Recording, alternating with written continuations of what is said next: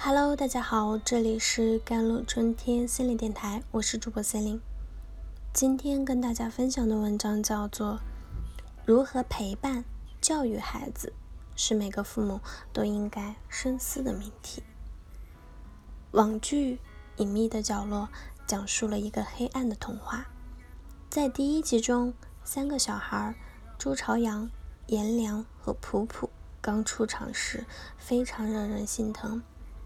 朱朝阳虽然一直是年级的第一名，但由于性格内向，不懂跟别人交往，经常受到同学的排斥和欺凌。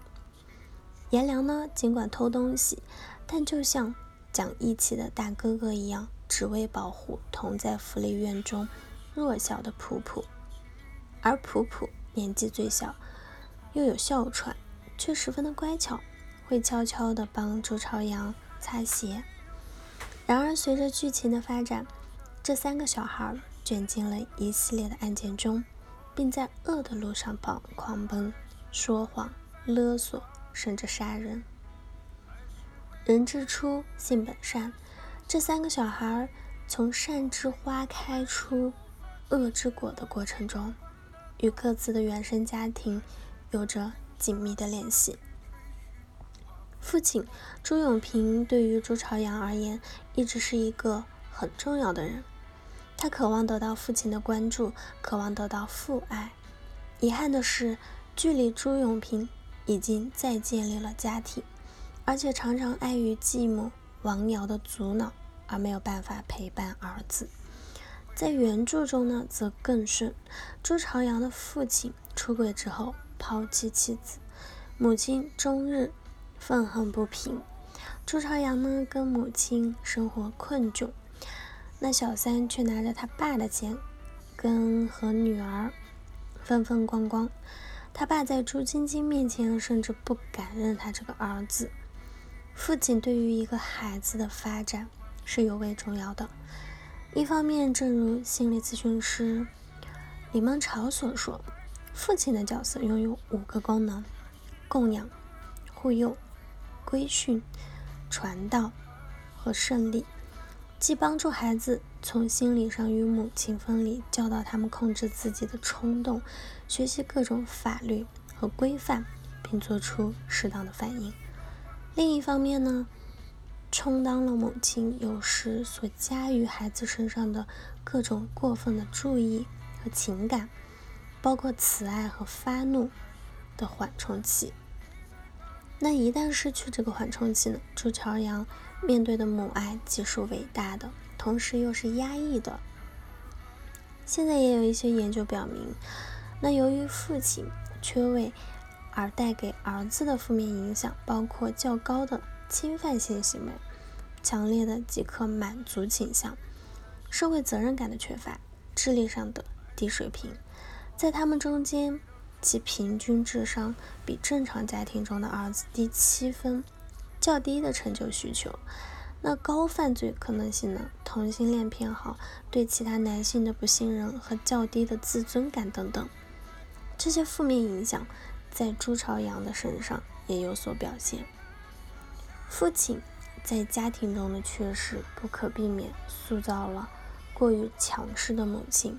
在剧中，朱朝阳收留了颜良。和普普对妈妈随时回来的恐惧，朱朝阳妈妈强迫他喝牛奶的时候，这些普通的不能在普通的情景中，家庭的压抑氛围总是隐隐若现。朱朝阳的妈妈当然是爱着孩子的，但是有私心的。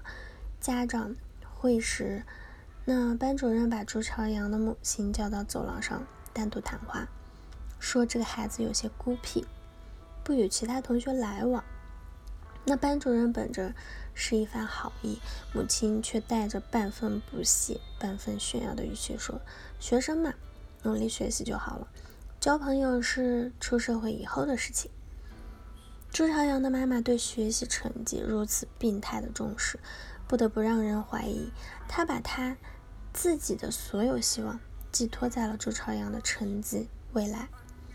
那心理学上有个名词，就叫做心理控制，它是指父母侵扰了子女内心世界，破坏孩子自主性发展的控制，包括父母干涉引发内疚感和爱的撤回等。父母心理控制可能会引起青少年低社会的连接。我们在剧情中也看到了这一点啊。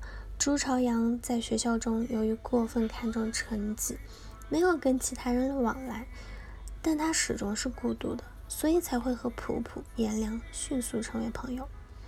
心理控制是一种消极的控制方式，无论是对于西方或者中国的青少年，那均会对其诸多发展指标产生负面影响。那如抑郁和焦虑等等。朱朝阳这个角色很容易让人联想到北大弑母案的吴谢宇。同样是单亲家庭，成绩优异，性格温和而隐忍，有一个控制欲特别强烈的母亲，最终都做出了伤害他人的事情。当然，我并不是把所有的问题都推卸给家庭，孩子自然拥有改变的机会和力量。但当当父母需要持证上岗、丧偶式的育儿。这些词冲上热搜的时候，我们自然也该反省我们的教育方式是否存在不足呢？没有天生就该善良的孩子，只有没有做好表率的大人。那隐藏的角落不仅是一部优秀的悬疑片，在某种程度上也是一部给父母看的教育片。如何陪伴教育孩子，是每个父母都应该深思的命题。好了，以上就是今天的节目内容了。咨询请加我的手机微信号：幺三八二二七幺八九九五，我是 c e l i n e 我们下期节目再见。